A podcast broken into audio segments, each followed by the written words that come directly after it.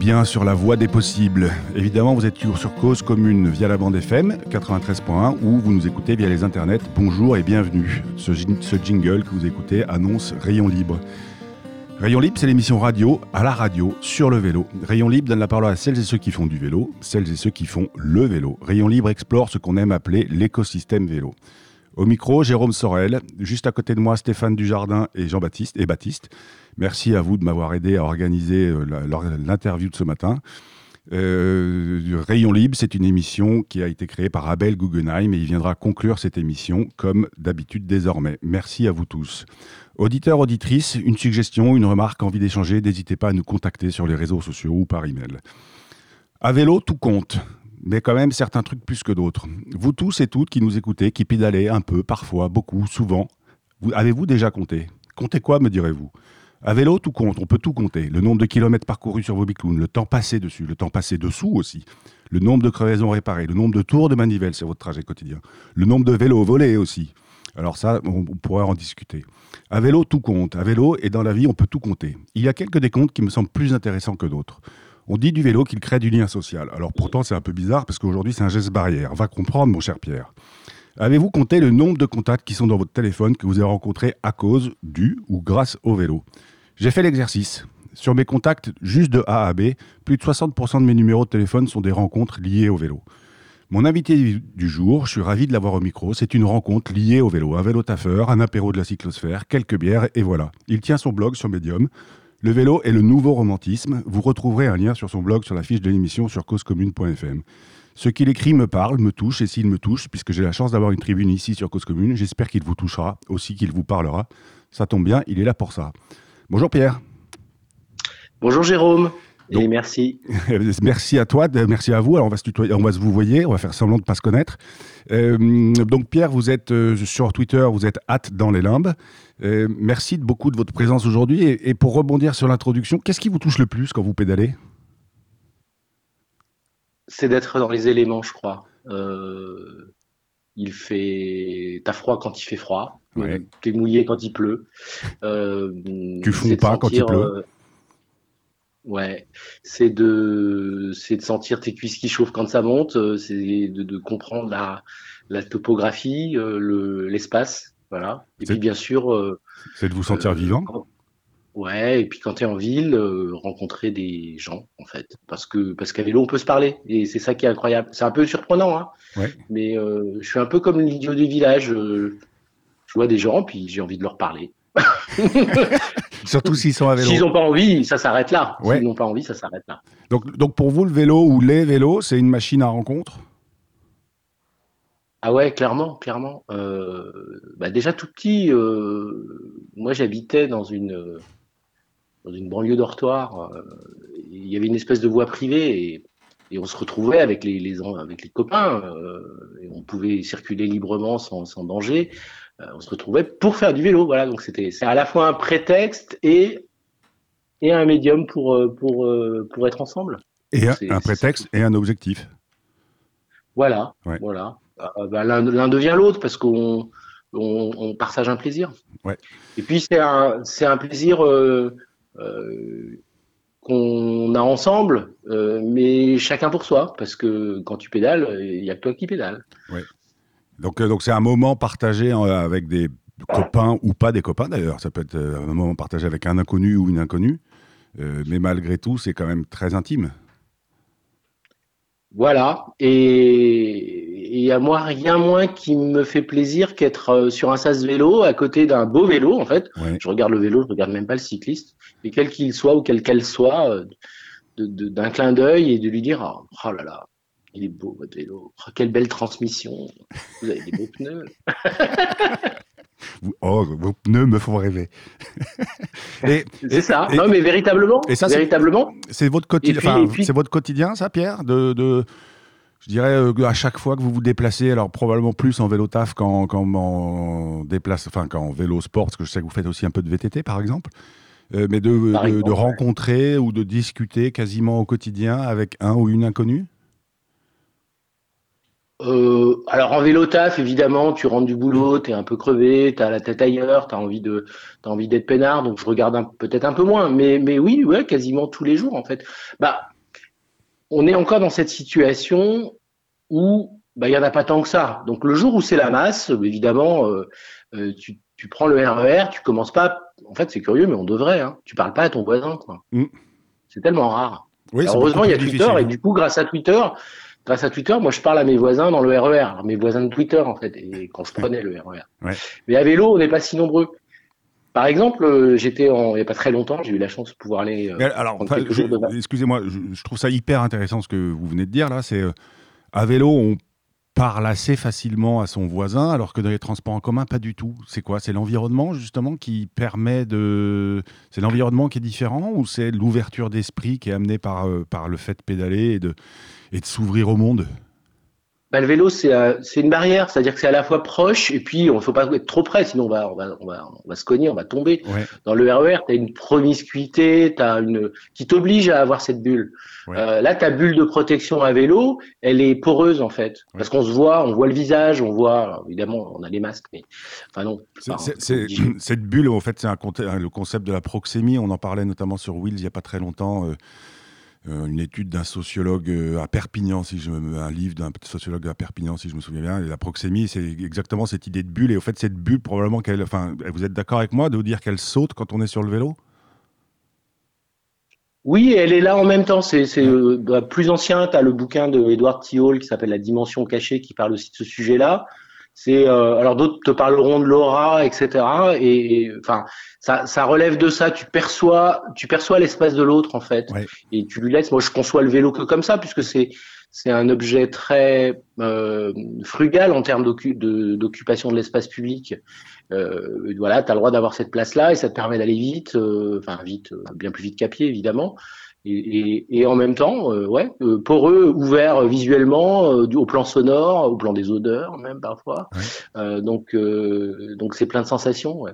Et, tout à fait. Et, le vélo, alors je vais rebondir un peu sur le titre de votre blog. Le, votre blog, c'est Le vélo et le nouveau romantisme, hein, c'est ça? C'est ça. Pour vous, le vélo, c'est romantique? Bah, évidemment, évidemment. Enfin, il, suffit d'avoir vu euh, euh, Billy le Kid, là, comment il s'appelle, Paul Newman, Robert Redford, dans cette séquence là extraordinaire. Évidemment, c'est totalement romantique euh, parce que c'est c'est au rythme des sensations, tout simplement. Et, et, alors moi, je suis allé, je suis allé. Quelle que soit sa pratique, en fait, quelle que soit sa pratique, quelle que soit sa pratique, je pense que c'est romantique dans, dans, le sport cycliste, même si je suis pas un fan. C'est romantique dans le vélo utilitaire d'une certaine façon. C'est un côté encore un peu suranné du truc. Euh, euh dans, dans, le VTT, bah, tu passes pour un héros. Enfin, tu t'imagines en train de faire des trucs incroyables quand tu es le cul sur ton vélo. Moi, je fais des trucs ridicules. Hein. En plus, je suis vieux, j'ai peur. Sur, sur, Instagram, on le voit que vous êtes toujours derrière. Ouais, ouais, c'est ça. ça. Alors, je, Alors, je précise, mon Instagram, il est fermé. Parce que c'est ma. Là, pour le coup. C'est la partie non assumée de Pierre, de, de Hâte dans les limbes, elle est, elle est sur Instagram. Euh, je, suis, je, suis quand même, je suis quand même allé vérifier, moi, parce que je, je suis, je suis un ignare. Hein, donc, je suis allé vérifier ce que c'est que ce mouvement du romantisme en littérature, notamment. Est-ce que vous connaissez les, les, les, thèmes principaux du romantisme en littérature? Alors, je ne vais, pas vous, je vais pas vous piéger, hein, parce que je, je l'ai sous les yeux. Le mouvement du romantisme en littérature aborde les thèmes principaux qui sont la nature comme refuge, le rêve, le beau, la mort, le voyage, l'ailleurs et le passé. Pour vous, donc, le vélo, c'est tout ça à la fois? Eh ben, ça résume. Je crois que j'essaie de me remémorer là mes billets. Euh, je crois que c'est ça, ouais. Je crois que c'est ça. Alors après, euh, moi, je me souviens d'un de mes profs euh, qui nous avait demandé au lycée, vous avez présenté un roman il dit pourquoi, pourquoi est-ce que c'est un roman? Euh, C'était un truc du nouveau roman, donc c'était compliqué. Et sa réponse, elle était c'est juste c'est écrit dessus. Alors au fond, vous mettez les mots que vous voulez, mais moi, c'est ce qui me ressemble. Oui, et alors, je, puisque vous parlez d'écriture, alors moi, c'est l'une des raisons pour lesquelles j'avais envie de vous écouter aujourd'hui et de vous, vous, donner la parole, c'est que quand je lis euh, votre blog, euh, ça me touche. Clairement, je suis touché. Euh, et, j'ai cru comprendre que vous faites aussi des, ateliers d'écriture et des. Enfin, c'est un exercice que vous adorez, hein, c'est ça? Ouais, alors j'ai pas beaucoup l'occasion, mais je suis allé euh, dans, une super initiative euh, faite par des, amis du monde des startups qui s'intéressent à, une dystopie plutôt positive, parce que c'est vrai que dans l'écriture, il y a beaucoup de, il y a, beaucoup de noirceur, beaucoup d'apocalyptique. Et en fait, il cherche au travers d'une thématique, enfin sur des thématiques particulières, l'éducation, la santé, etc., à, faire les gens, à faire réfléchir les gens de manière collective en écrivant en quoi la technologie pourrait rendre la vie meilleure demain, véritablement. Et, euh, et c'est des, des, beaux moments parce qu'on rencontre des gens euh, voilà, qu'on connaît pas et on passe quelques heures ensemble. On a l'exercice est, est, complexe, hein, on a très peu de temps pour se pour écrire ensemble, puis il faut, faut sortir. J'ai fait fait deux trois fois et j'avoue que que c'est des, des, moments intenses. Ouais. Euh, alors, on va, ça va être le moment de la pause musicale. Alors, j'ai aussi regardé ce que c'était le mouvement du romantisme en musique, et c'est toujours tourné autour des émotions. Alors, si j'ai bien compris, je mets, un point d'interrogation derrière. Le romantisme en musique arrive probablement un peu avant le mouvement littéraire. Et, Pierre, je vous propose d'écouter ça, la lettre à Élise de Beethoven. Euh, c'est alors c'est annoncé comme étant dans le mouvement Beethoven est, annoncé comme étant dans le mouvement euh, du romantisme musical. Et la version que je vous propose, elle est interprétée par Sandrine Roche. On écoute.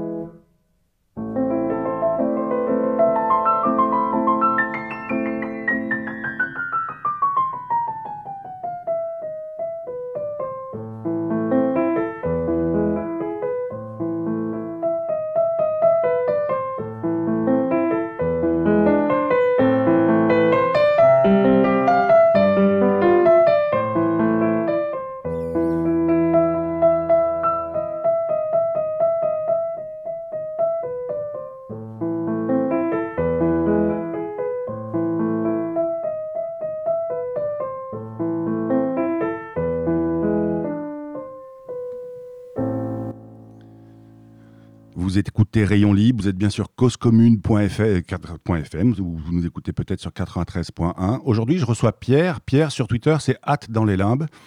Un twitto qui dit souvent avec beaucoup de poésie, c'est tout moi ça. Il écrit aussi sur, sur Medium, comme on en parlait. Il nous parle de sa vie de cycliste, ou un peu plus. Et je vous avoue, il met beaucoup de lui dedans. Et alors, pour reprendre, Pierre, Pierre, c'est un romantique. Euh, je vais lire rapidement un extrait d'un texte que j'ai trouvé sur votre blog sur Medium. C'est l'épisode 31, un billet qui s'appelle La gloire de mon père. Vous y décrivez votre quotidien d'enfant dans une banlieue des Trente Glorieuses. Et vous parlez donc de votre père. Alors, je, vous cite. Hein. Pour aller travailler, son vélo course lui servait de transport. Je ne me souviens pas tout à fait de sa couleur, de son style, si ce n'est les garde-boue chromés, et comme une manie de la propreté autour des moyeux, une ficelle qui lustre le métal à chaque tour de roue. Son vélo est toujours propre, entretenu dans le fond du garage, où se trouve l'établi face auquel il reste de nombreuses heures. Il rentre déjeuner à la maison, le midi, dans un calme que je lui envie encore. Nous déjeunons à la cantine, 4 années, 4 km, 4 fois par jour. Et puis un peu plus bas dans votre texte, Pierre, le quotidien de votre père, de votre père change. Il devient grand-père aussi, il a une petite fille et vous écrivez juste, et je vous cite encore, il est fier d'elle, donc de sa petite fille. Sa petite fille continue à faire du vélo. Pierre, pour vous, le vélo, c'est une affaire de transmission? Ah Complètement. Et, puis, c'est un truc, il euh, n'y a, rien de mieux que le vélo à transmettre. Euh, qui euh, a des enfants et se souvient d'avoir l'accompagné sur ses premiers tours de roue en équilibre, je crois que c'est c'est aussi émouvant que les premiers pas, euh, les premiers pas de son enfant. Et donc, euh, et donc le vélo, on transmet plein de trucs. Euh, on transmet bah, en vélo taf les parcours les plus les plus agréables, les plus rapides, les moins sécurisés, les plus sécurisants. On transmet de la mécanique parce que c'est accessible à tellement de monde. Bah, apprendre à changer un pneu, ça paraît. Plein de gens ne savent pas, hein, mais, mais les gens adorent, euh, adorent apprendre à faire ça. Et donc, euh, moi, j'adore l'expliquer, bien sûr. Et, vous, c'est votre papa qui vous a appris à changer un pneu, par exemple? Ah, c'est un peu compliqué. Non, pas tout à fait en vérité, mais euh, mais ouais, par mimétisme, on fait des choses évidemment. Et, et, alors, je, puisque vous me dites que pas tout à fait, cette transmission, est-ce que pour vous, elle est nécessairement euh, filiale et donc, je dirais, verticale d'un papa vers un enfant ou d'une maman vers un enfant, ou est-ce qu'elle peut être un peu plus horizontale? Elle est par tous les chemins. Euh, et Twitter, pour ça, c'est merveilleux parce que euh, j'ai quelques amis que j'ai ensuite découverts et, qui m'en apprennent euh, tous les jours. C'est des gens extraordinaires. Je participe à, de temps en temps à l'atelier mensuel de phare à vélo. J'aide les autres comme les plus aguerris m'apprennent des choses. je vais aussi dans un atelier associatif à côté de chez moi où qui, est super sympa, où en fait il n'y a pas de hiérarchie, il y a celui qui sait, il explique à celui qui a besoin, et, c'est tout simple. Euh, euh, tu apprends aussi à pédaler, tout simplement, à bien régler ta selle. Moi, combien de fois, euh, quand je suis sur ma coulée verte, euh, je vois des néocyclistes avec les genoux dans les dents parce qu'ils ont la selle trop basse. Je leur explique gentiment, je leur dis bonjour, je peux vous demander quelque chose, je peux vous, est-ce que je peux vous proposer quelque chose Les gens te disent oui, et s'ils te disent oui, alors euh, la conversation commence et tu lui dis, bon, écoutez, vous devriez peut-être essayer de monter votre selle de 2 cm, vous verriez, mmh. vous verrez que vous aurez vous sera plus confortable, ça ira plus vite, vous aurez moins mal aux genoux. Et puis les gens te disent merci et ils essayent manifestement. Et alors, plus étonnant, j'en ai vu qui avait des selles trop hautes. Et là, alors c'était plutôt euh, quelqu'un en lycra. Hein. Et, euh, et bah dans, dans l'autre sens et puis on, puis on papote voilà. Puis je m'arrête euh, je m'arrête toujours. Moi j'ai je suis très autonome donc j'ai j'ai quasiment mon atelier dans mes sacoches. Je m'arrête quand je vois un cycliste en peine quoi et que j'ai le temps c'est intéressant ce que vous racontez. Quand vous parlez à quelqu'un qui est un licra donc dans, notre petit monde à nous on appelle ça un Raymond donc c'est un sportif. Euh, vous euh, vous êtes j'imagine en vélo taf euh, sur votre trajet du quotidien et, vous, vous, lui dites donc vous le vélo taffeur vous expliquez au Raymond qui est censé tout, tout connaître du vélo dites-moi mon pote ou monsieur je pense que votre selle est un peu haute. Et il accepte le sans, sans être vexé il accepte le commentaire ah ouais? Alors, de toute façon, c'est dans l'approche, c'est-à-dire que je, je, suis pas là pour, euh, pour imposer mes conseils. Je commence par demander si on peut, euh, on peut discuter. Euh, bonjour. D'abord, tu dis bonjour, tu te regardes. Puis tu as le temps, hein, tu es vélo. beau votre vélo, déjà, ça c'est une bonne façon de. Voilà. Est-ce que, je, est que je peux me permettre de vous dire un truc Et c'est. Bah, il refuse, il accepte. Je n'impose rien. voilà. Et, si, on pouvait, euh, enfin, si on pouvait, euh, là, comme ça, en deux minutes, euh, expliquer le, le, ou les deux signes qui montrent que la selle est un peu haute ou les deux signes qui montrent que la selle est un peu basse, selon vous, ce serait quoi? Si, jamais nos bah, auditeurs et auditrices pouvaient apprendre des trucs, ce serait pas mal. La, selle basse, c'est les genoux qui montent trop, ça se voit tout de suite. Et puis, en fait, les gens ont besoin d'avoir les pieds à terre quand ils sont à l'arrêt. Alors, faut comprendre qu'il faut descendre de la selle, ça s'explique. Hein. Euh, bah, j'ai expliqué ça à, aux jeunes garçons de 9 ans d'une Twitos, là, d'une Twita, pardon, qui, qui, arrive, qui avait un vélo, il est en, en, croissance, il a un vélo juste un peu trop grand.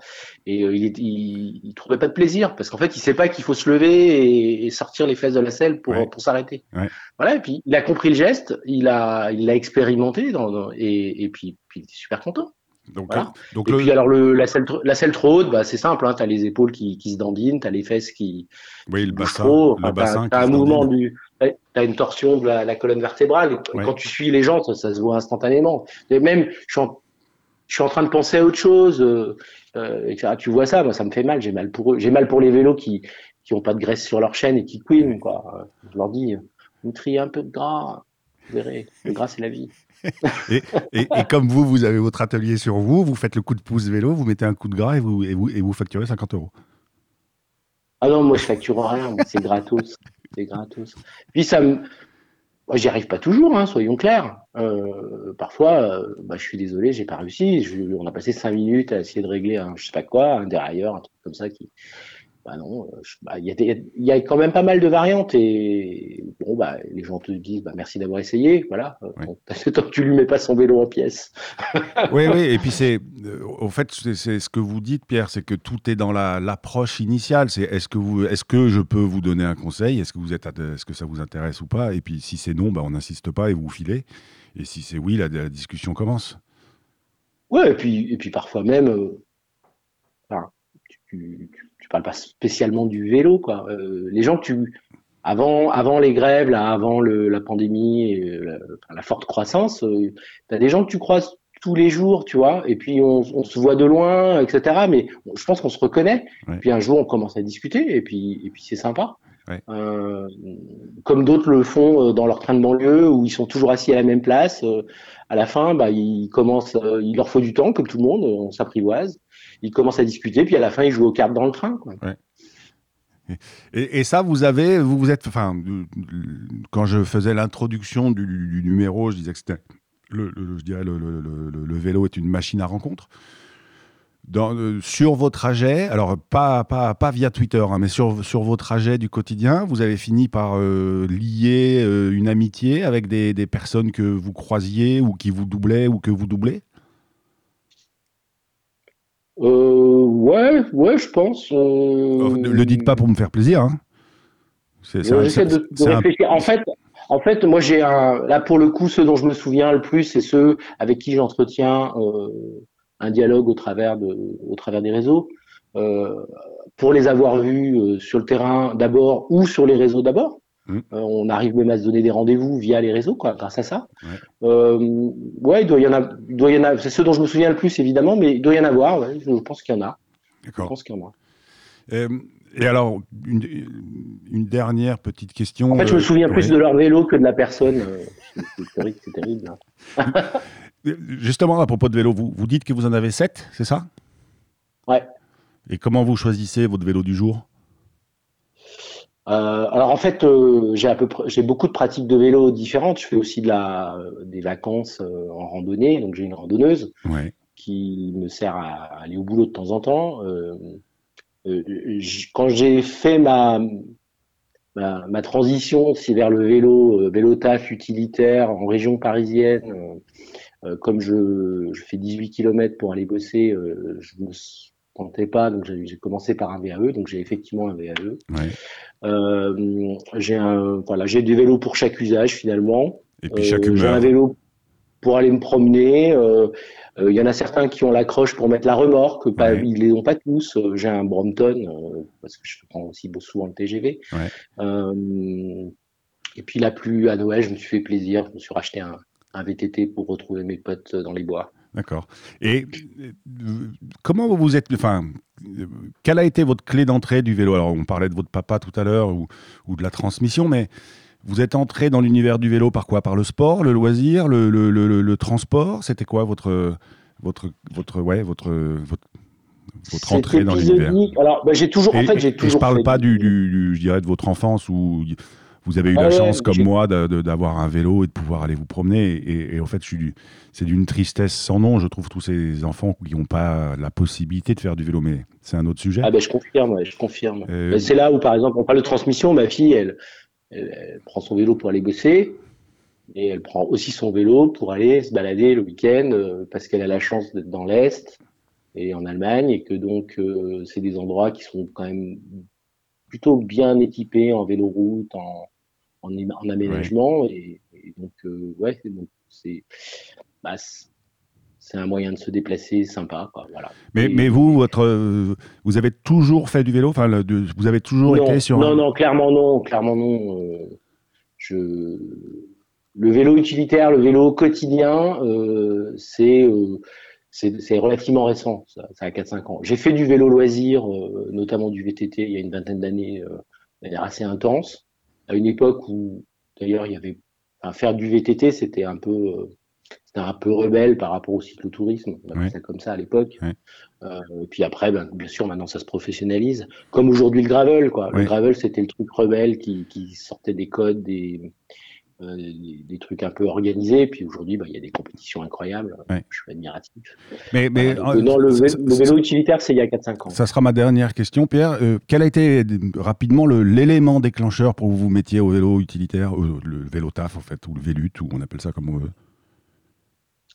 Bah, De manière très très clair, euh, j'en pouvais plus des transports en commun, j'en pouvais plus d'être dans ma bulle enfermée, d'être secoué dans le bruit. Euh, euh, et, j'ai eu un, j'ai eu une révélation un matin au bureau.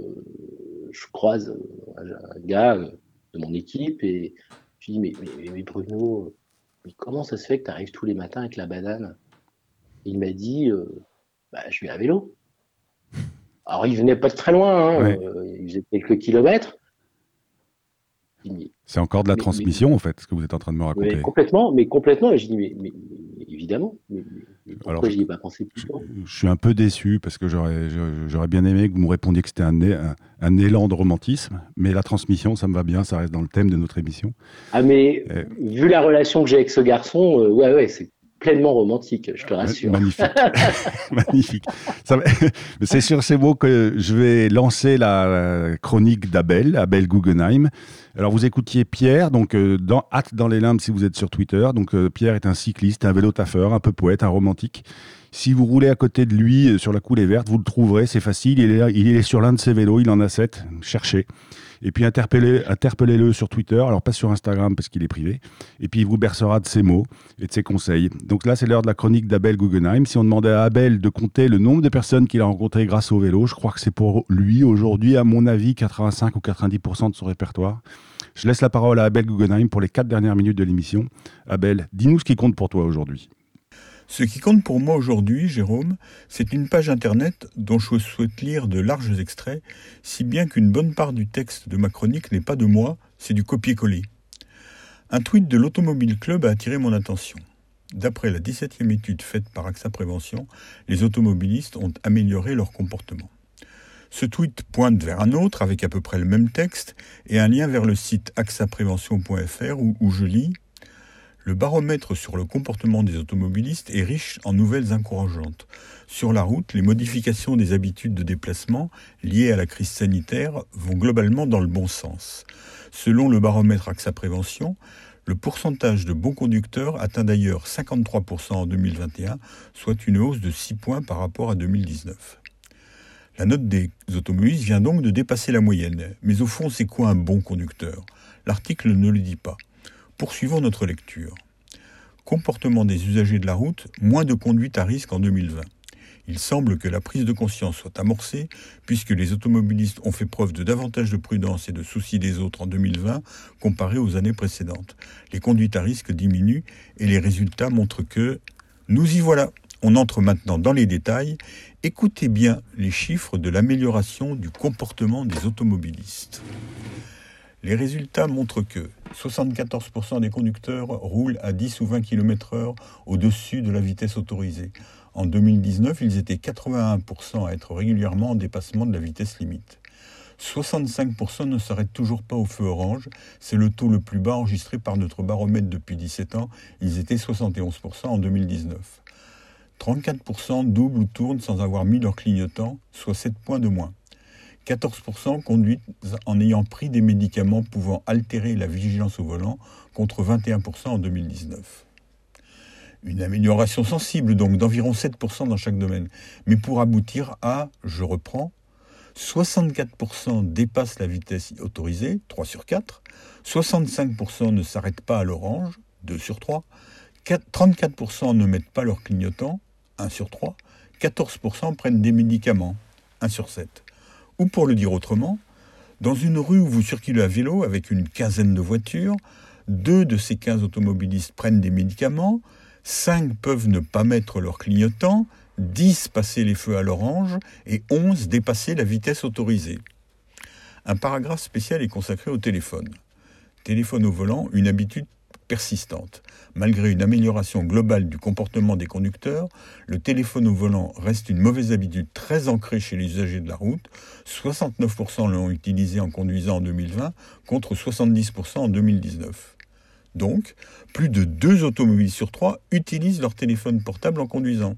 Comme le rappelle opportunément AXA Prévention, l'usage du téléphone au volant multiplie par 3 le risque d'accident. Entre conduire ou surfer, il faut donc faire un choix.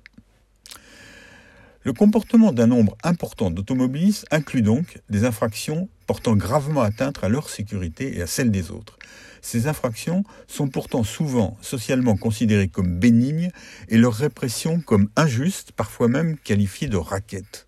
A l'inverse, le fait par exemple pour des cyclistes de passer des feux rouges, y compris lorsque la signalisation le leur permet, est considéré comme une infraction gravissime, un peu comme une atteinte impardonnable à l'équilibre général qui régnerait sans leur présence. Les raisons de cette inversion de valeur sont mystérieuses. J'espère que vous ne m'en voudrez pas de terminer cette chronique sur cet aveu d'incompréhension. À lundi prochain, où vous pourrez prendre votre vélo pour aller écouter l'émission à plus de 10 km de chez vous. C'était donc Abel Guggenheim, merci à lui. Vous écoutiez Rayon Libre, vous êtes bien sur Cause Commune 93.1 FM. Au micro du prochain Rayon Libre, je vous emmène à, à Rennes. Une discussion avec Valérie Faucheux. Elle est adjointe à la mairie déléguée aux mobilités et aux déplacements. Elle est coprésidente du groupe des élus écologistes, comme par hasard, et citoyennes. Rennes, le royaume de la petite reine, on verra, on verra la semaine prochaine. En attendant, n'oubliez pas d'aller pédaler, parce qu'une journée sans pédaler est une journée gâchée. Et le biclou, eh ben, il mène à tout, la preuve. Restez quand même sur Cause Commune. Merci de votre fidélité et à la semaine prochaine.